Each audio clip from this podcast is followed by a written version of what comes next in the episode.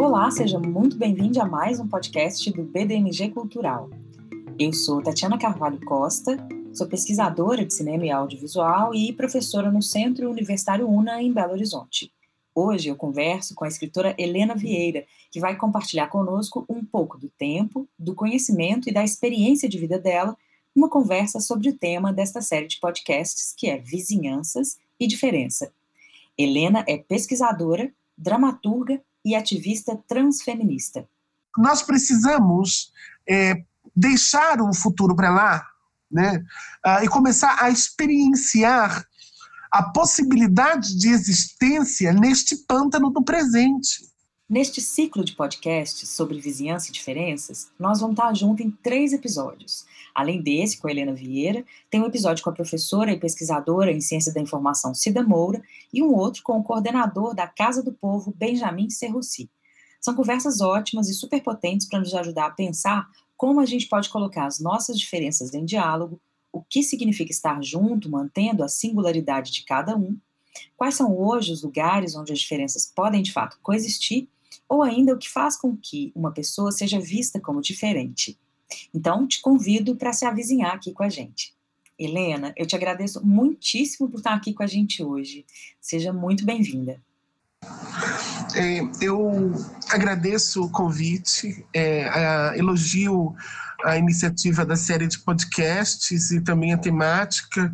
Acho que discutir as possibilidades uh, de coexistência, é? as possibilidades de coabitação do mundo, uh, dos terrenos de sentido que a gente tem habitado uh, de forma tão individual, ela é uh, um dos desafios do presente. Né? E é um dos desafios do presente porque a gente tem sido constantemente incitado, né, desde uma racionalidade neoliberal ali que se consolida nos 90, né, a gente tem sido constantemente incitado a uma existência de dissolução dos laços comunitários né, em nome dos laços individuais, né, as dissoluções da ajuda coletiva em nome da autoajuda. Né. Uh, esse centro, então, dessa, dessa hiperindividuação que a gente vive, ele coloca para a gente uh, como uma questão central, é como como produzir formas de estar junto, né? É isso, Helena. E a partir dessa sua primeira fala, eu quero te ouvir mais sobre essas formas de estar junto, assim, a partir de uma ideia de diferença. E eu parto aqui de uma noção de diferença que é um contraponto a uma noção de normalidade, né? Que é uma noção social articulada e legitimada discursivamente, performativamente. Isso tem a ver com uma ideia constituída na modernidade pelo Ocidente, que é a ideia de sujeito universal. E esse sujeito, ou essa centralidade, é, tem marcadores específicos, assim, raciais, de classe, de gênero, de orientação sexual. Quer dizer, o universal e a ideia de normal que deriva dele é uma ficção, porque ela se limita ao que é branco, masculino, cisgênero e hétero. Todo o resto é tomado como o outro, em relação a essa centralidade, né? Por exemplo, eu, Tatiana, sou um outro, uma outra, porque eu sou uma mulher, eu sou negra, eu sou lésbica, e você, Helena, é uma travesti branca. E também é outra, né, em relação a essa universalidade que eu falei.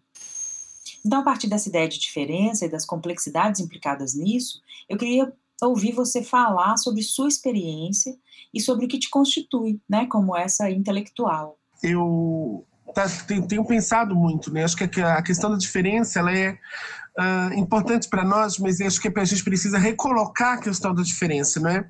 é? Tradicionalmente, do ponto de vista da norma, não é que e aí é isso, isso é importante observar. As experiências dominantes, hegemônicas e normativas, elas são sempre postuladas como experiências neutras, ainda que no interior de corpos subalternos. Né? Então, por exemplo, eh, quando a gente diz mulher, a palavra mulher dita sem nenhum adjetivo informa a mulher branca. Quando a gente diz negro, informa o homem negro, né? Porque, inclusive, dentro das categorias subalternas, sempre as formas dominantes é que assumem a universalidade da representação, né? E aí, o diferente, e essa é a lógica, né? Os diferentes são sempre os outros, né? E esses outros, que, são, que seriam os sujeitos da diferença, são aqueles que levam em seu corpo ou em sua trajetória uh, o que alguns autores como a Avitar Bra uh, vai chamar de marcadores sociais da diferença, não é? Uh, que seriam justamente as marcas, os signos uh, que estão acoplados no nosso corpo e na nossa trajetória, que revelariam que somos nós o diferente ou o distoante, é? E aí, Uh, eu acho que o que vale a pena na recolocação do debate de diferença é deslocar a diferença uh, como constituinte de um corpo subalterno para acusar a diferença na experiência da norma, não é? Acusar a insuficiência dessa categoria universal, não é? E aí quando a gente pensa como é que nasce a noção de normalidade, não é? É, o Georges Canguilhan, que foi orientador do Foucault, ele tem um livro fantástico que se chama O Normal e o Patológico. E nesse livro Normal e Patológico, ele vai dizer assim, a diferença é uma questão aritmética, não é uma questão ontológica, ela é aritmética. Então, como assim? Imagine que estamos numa sala que tem 10 pessoas, dessas 10 pessoas, 8 pessoas têm dois braços e duas têm um braço. E a gente vai dizer assim, a maioria delas, a maioria das pessoas tem dois braços, logo é normal ter dois braços, logo é natural ter dois braços. O que antes era uma prevalência se converte em norma e passa a funcionar produzindo formas de adequação e formas de exotificação das experiências minoritárias no mundo, não é? Uh, e aí, essa recolocação do, do, do, debate da diferença é fundar o debate da diferença na diferença, não é? é entender que tudo absolutamente tudo é diferença. Inclusive, identidade é diferença. Não é? Identidade é diferença porque como é que nasce, como é que, que se funda um agrupamento de identidade? Ele se funda através da diferença. Uh, e aí eu acho isso muito importante, por exemplo, quando eu penso a minha, a, a, o processo de vir a ser mulher, não é? Aí não só para mim, mas para acho que para todas nós, cis ou trans, não é? Uh, não existe um, um, um, um, me sinto mulher como se houvesse um pertencimento coletivo a essa categoria mulher. Ah, o que existe, de certo modo, é um não somos homens, uh, porque a única coisa que cada pessoa consegue sentir ser é a si mesma, não é? Só que a forma como essa experiência de si será significada socialmente tem a ver justamente com a experiência das coisas que não somos, muito mais do que com as coisas que somos, não é? Uh, e justamente por isso, acho que a gente precisa recolocar o debate da diferença na afirmação da diferença e não na recusa da diferença, não é? A gente precisa perceber que não é a identidade que produz agrupamento, mas uh, o, talvez esse tempo em dissolução que nós estejamos vivendo, ele demande de nós optar por formas de afinidade ao invés de formas de identidade. Uh, formas de afinidade significaria construir compos composições com outros sujeitos, com outros corpos, que estejam mediadas por outros fatores organizadores que não a identidade, como, por exemplo, a precariedade. Né? Então, por o que conecta eu, uh, uma travesti migrante que mora no Nordeste, uh, você um trabalhador precarizado e, o, e, o, e o e o motorista de aplicativo e o, e o, entregador de aplicativo. Existe uma precariedade, que é a precariedade existencial que nos conecta. Não é? Então, talvez a, a, a precariedade afim é que possa ser a forma de construir laços uh, e habitar entre estes sujeitos que parecem tão radicalmente diferentes. Não é? Helena, eu quero te ouvir um pouco sobre potência. Assim. Aí eu vou fazer uma pequena introdução para você comentar. É, a organização das formas de controle na sociedade passa muito pela vigilância e pela regulação dos corpos, né? Chegando até a própria relação entre vida e morte. Por exemplo, nossos corpos, o seu e o meu, numa perspectiva hegemônica de poder, precisam ser regulados porque eles não se encaixam numa norma, né? De que a gente falou agora há pouco. E, e aí eu aciono aqui esses dois conceitos, né? O de biopolítica e de necropolítica a biopolítica, esse pensamento que vem lá do Michel Foucault, que diz das formas de regulação da vida pelos poderes instituídos, como, por exemplo, o governo ou, mais recentemente, os sistemas de vigilância algorítmica.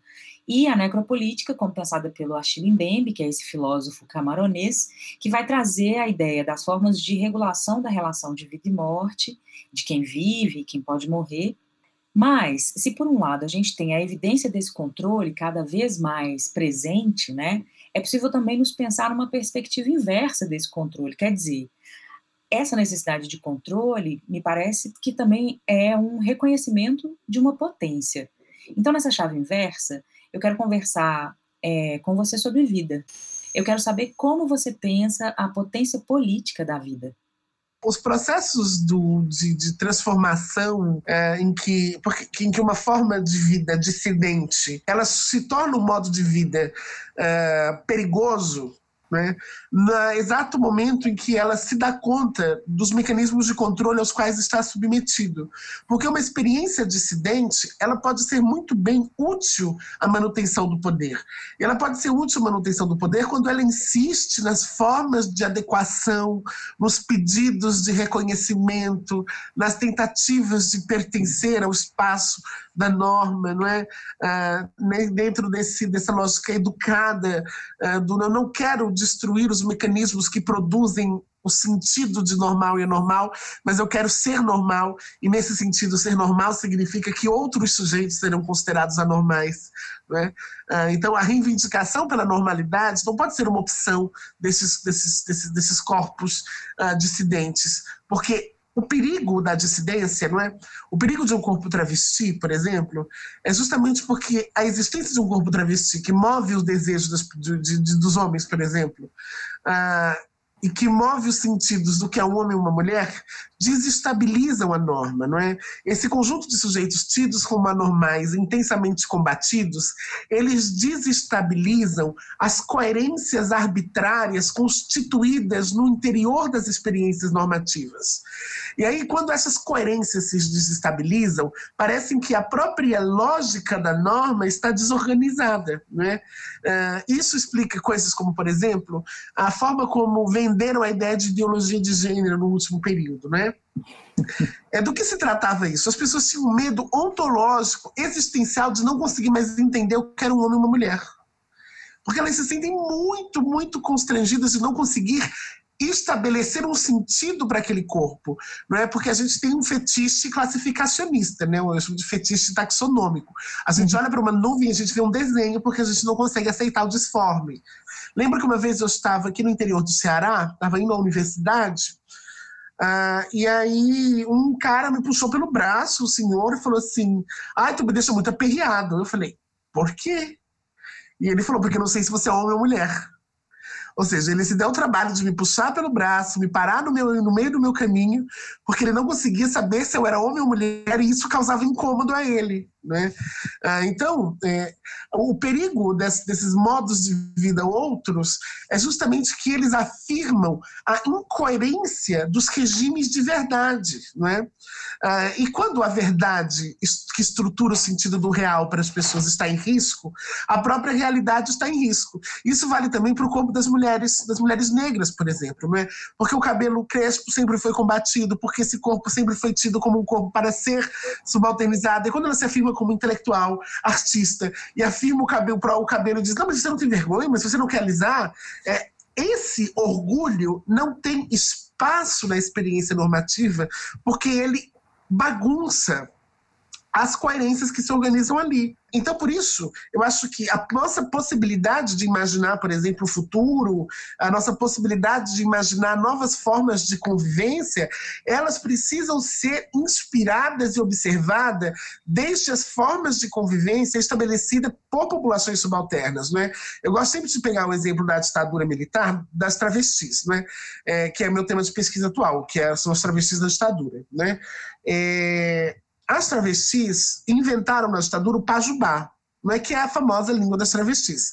Ocó é homem, picumã, cabelo, é, dinheiro, aqué, né? E tem toda, tem que falar com uma entonação correta, porque se você falar a sua palavra, você não está falando pajubá. Tem a entonação uhum. que precisa ser do pajubá. E como é que, é que o pajubá nasceu? O pajubá nasceu porque as travestis fugiam da polícia na ditadura e elas se escondiam nos terreiros de Umbanda e Candomblé. E o Pajubá nasce do encontro das travestis com a língua iorubá. Por isso que, que, que, que o dialeto das travestis é tão marcado por palavras em iorubá. Não é? E aí você tem aí um tipo de, de convivência entre corpos subalternos que inventa uma nova linguagem a partir das quais as travestis conversarão sem que a polícia as entenda e conversando em Pajubá elas vão montar estratégias de fuga da polícia Isso a partir de uma resistência política que se inventa no encontro entre povos guetificados. Helena, a palavra crise tem tomado conta das discussões sobre esse momento de pandemia, né? De isolamento e também de tensões na política institucional, não só no Brasil, mas em outros países do mundo. Aliás, além da palavra crise, também tem a ideia de fim do mundo. É, em uma das conversas recentes suas, que eu tive a oportunidade de ver, é, você enfatizou uma ideia que me pareceu muito interessante, assim, que é a postura contra o futuro. E me parece que essa ideia de futuro com a qual você trabalha vai muito ao encontro de uma ideia de progresso da modernidade, né? um, um progresso que aponta para o futuro, né? esse progresso que está escrito lá na bandeira do Brasil. Mas é um progresso que coloca é, uma evolução histórica a serviço também de uma destruição, porque ele não é um progresso para todos, né? Então ele acaba provocando violências e desigualdades. E tem uma filósofa que eu gosto muito, que vai reiterar essa ideia, né? Que é a Denise Ferreira da Silva. E ela fala na necessidade do fim do mundo como conhecemos, o que me parece que se conecta um pouco com essa ideia de contra o futuro, o fim do futuro, que se articula. Então, Helena, eu queria te ouvir um pouco mais sobre essa ideia de fim, tanto de fim de mundo quanto de fim de futuro, e essa saída pela queeridade. Queria também que você explicasse um pouco o que, que é esse queer ou essa queeridade que você coloca como saída. É, a, a, acho que a primeira coisa é, de fato, quando, quando, eu, quando eu falo né, de um antifuturismo, não é? É, eu estou falando num sentido muito específico, não é que é um antifuturismo queer, uh, que é, entre outras coisas, discutido por um autor uh, fantástico chamado Lee Edelman, que ele escreveu um livro que se chama No Future. Uh, o Lee Edelman vai dizer que o futuro é uma coisa de crianças, né?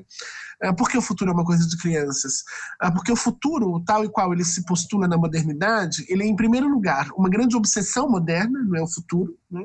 É isso porque a modernidade instaura um sentido temporal uh, que ele é linear, progressivo e se organiza, organizado em passado, presente e futuro. Né? Essa organização do tempo nessas três etapas, ela é típica da modernidade ocidental. Né? Ela não é, ela não é uh, como no, no, no, nas cosmovisões orientais, ameríndias, aborígenes. Né? Então, se você pergunta, sei lá, a, a um budista sobre a origem e o final da vida, ele dirá Gorriaco de Intengo, não é? Tempo sem começo e sem fim, não é? Porque uhum. não há necessidade de que as coisas tenham necessariamente um começo e um fim, né?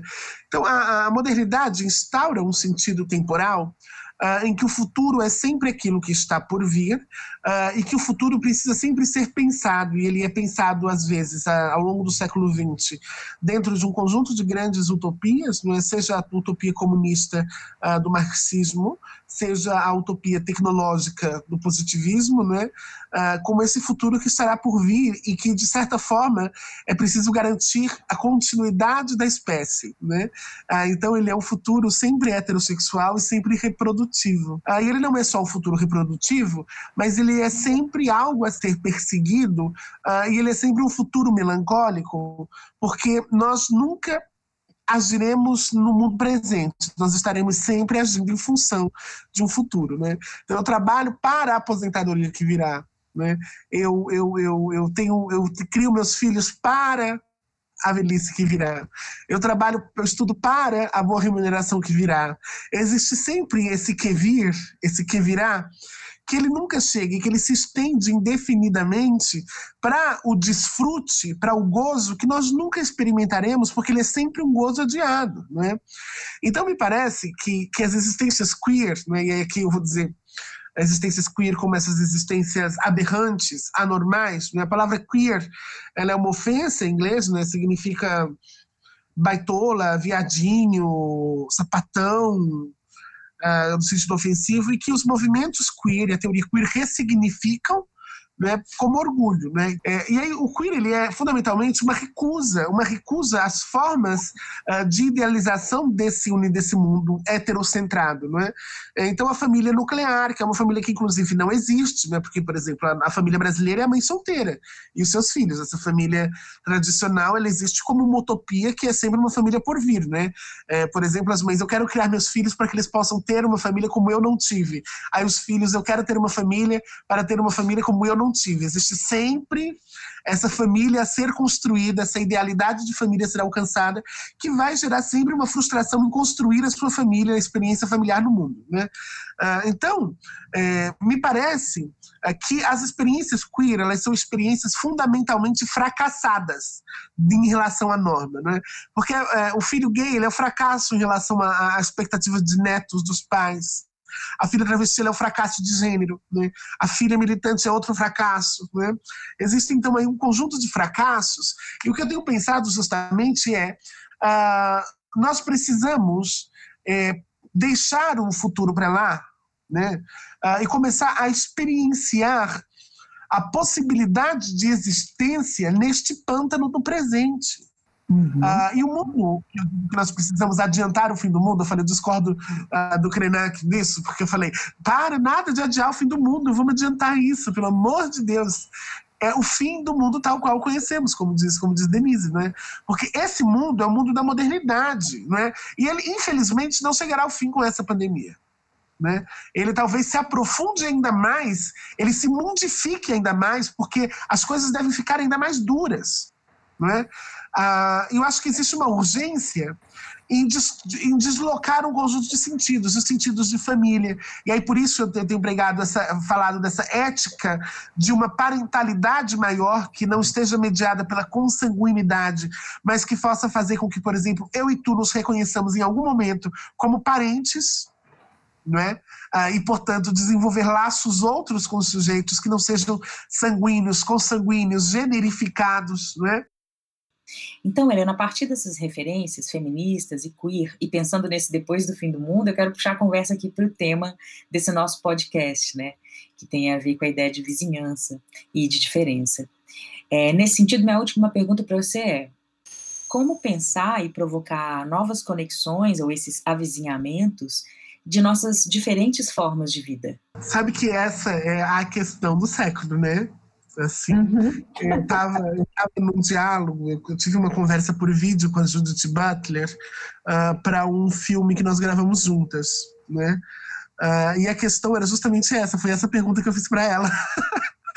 E aí ela falou assim: olha, é um paradoxo, porque como você vai construir formas de, de, de, aliança e de estar junto a partir da identidade, né? Porque nós não podemos abrir mão uh, do fato de que você é uma mulher negra, do fato de que eu sou uma mulher trans, do fato de que um homem branco é um homem branco, né? Uh, nós não podemos abrir mão dessas especificidades que se construíram uh, em nome de uma forma de habitação em que suponha-se uma igualdade inexistente, porque justamente, lembra, a gente precisa deslocar a lógica da igualdade para a lógica da diferença, mas não transformar a lógica da diferença na lógica da fragmentação. Né? Então, como uh, afirmar a diferença sem promover a fragmentação? Né? Uh, e, portanto, como construir essas formas de coabitação? Eu acho que, primeiro, a primeira coisa é a gente precisa produzir uma destruição dos ideais românticos uh, das formas, das práticas de reconhecimento. Né? A modernidade ela estabeleceu para nós que os laços que nós construímos entre as pessoas eles precisam ser ou românticos ou de amizade, mas eles envolvem sempre um sentimento próximo do amor, uma série de prazer de estar junto. Né? Eu acho que a gente precisa ir para um modelo que seja uma coisa mais Vila do Chaves, sabe? E que a gente possa, inclusive, odiar estar junto, e que a gente possa, inclusive, brigar, e que os conflitos sejam encarados não como um problema da nossa coabitação, mas como o tempero da coabitação, no sentido de que os conflitos podem ser resolvidos entre nós, ali, dentro de laços muito específicos que nós constituímos, né? É, então, é, talvez a gente tenha que e aí eu, eu penso, penso muito que é preciso que nós conheçamos outras parentalidades, né? Então, por exemplo, quando aquela feminista nigeriana Oyeronki Oyewumi uh, fala sobre as famílias iorubás uh, e as formas de organização da família iorubá, a gente começa a perceber que aquela forma com que eles pertencem ali, que é uma família que não se organiza por gênero, mas por critérios de antiguidade, né? E de memória. Então, as posições familiares são definidas pela idade e não pela relação sanguínea e nem pelas relações de gênero. Então, a mulher mais velha é necessariamente superior ao homem, ao homem mais velho, não é? Não, não, ele não será o, o chefe da família por ser homem, não é? Porque o critério da família é a antiguidade. Uh, ou olhar, por exemplo, as formas de pertença coletiva de alguns povos ameríndios, né? Talvez a gente precisa voltar nossos olhos para essas experiências que constituem, de alguma forma, o nosso passado, né, a nossa memória pré-moderna ou extramoderna, para permitir que o encontro com essas experiências nos deforme. Né? E aí eu quero dizer isso porque não tem uma, uma, uma, uma resposta sobre como construir essas formas de coabitação. O que nós temos nesse momento é que deformar os sentidos das nossas formas de habitação, porque talvez da deformação de nossas certezas, alguma outra forma emerja dali. Helena, te agradeço demais por ter disponibilizado seu tempo para estar aqui com a gente e compartilhado seus conhecimentos. Agradeço o convite, foi, foram debates muito ricos.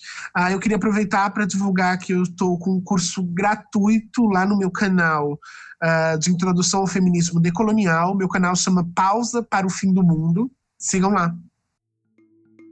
Esse podcast faz parte da série Vizinhanças e Diferença, um projeto educativo do BDMG Cultural em parceria com o Micrópolis. Eu sou Tatiana Carvalho Costa, convidada para mediar mais esse ciclo de podcasts.